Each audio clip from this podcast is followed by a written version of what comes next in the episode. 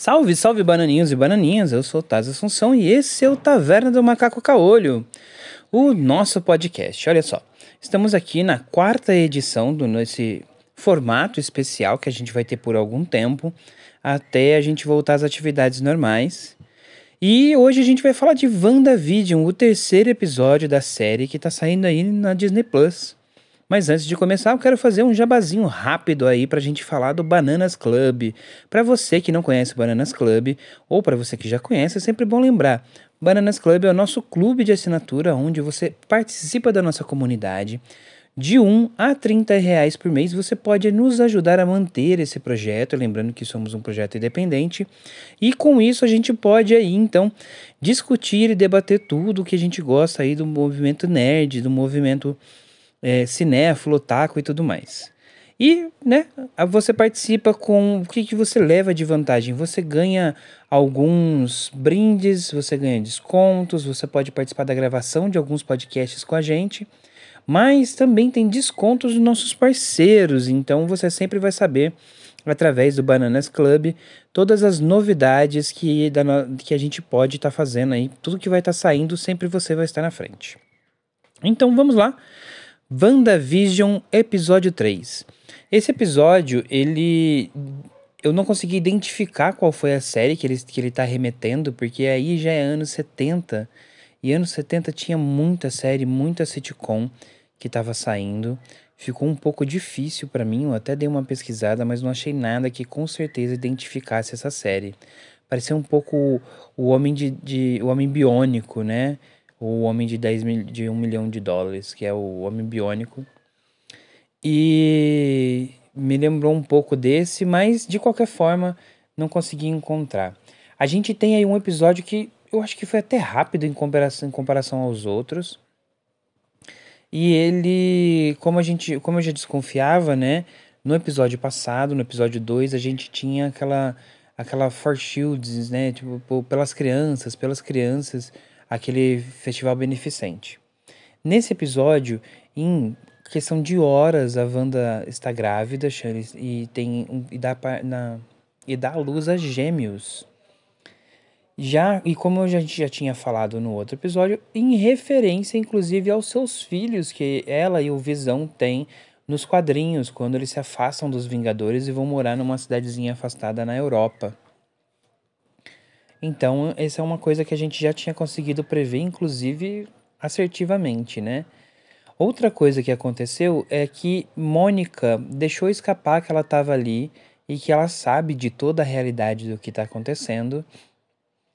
E aí mostra de novo um símbolo que já, tinha, já, já tinha aparecido no brinquedo, no helicóptero que ela encontra no quintal, que é uma, um círculo com uma espada que é uma referência a um, à entidade que a Mônica está trabalhando.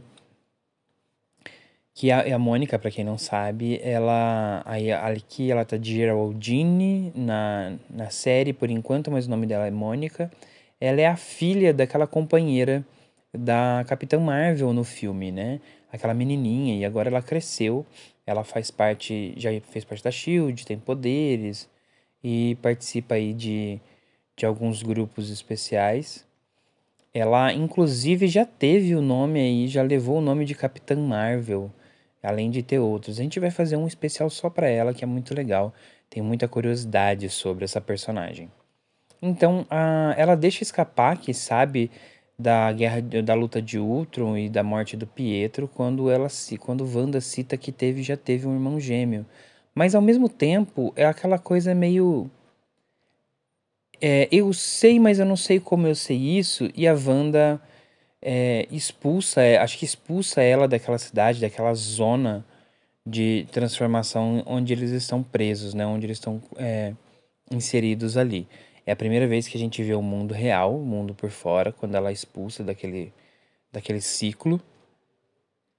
E quando e aí um, um grupo de ataque vem e cerca ela com armas helicóptero, tanque, um exército mesmo, vai lá cercá-la enquanto ela está desnorteada no chão.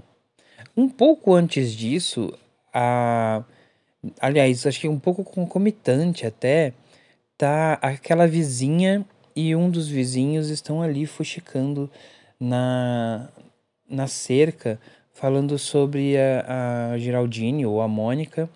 E aí isso acaba incomodando um pouco o Visão. E, o visão, e aí o Visão fica desconfiado, né? Tem que ficar todo esse clima. Mas já, a gente já tem outro easter egg também nesta cena. A vizinha, que até, até então não se disse o nome dela sim, certamente, mas que ela tá sempre falando do marido. Ela tá usando um broche com três figuras que aparentemente são femininas e uma dessas figuras está está segurando uma foice em referência a, ao ciclo de ao Raven de bruxas que que tem nos quadrinhos e que são inimigos da Wanda porque perseguem a Wanda, queria que a Wanda entrasse para aquele coven. O vizinho tenta contar alguma coisa, mas é interrompido.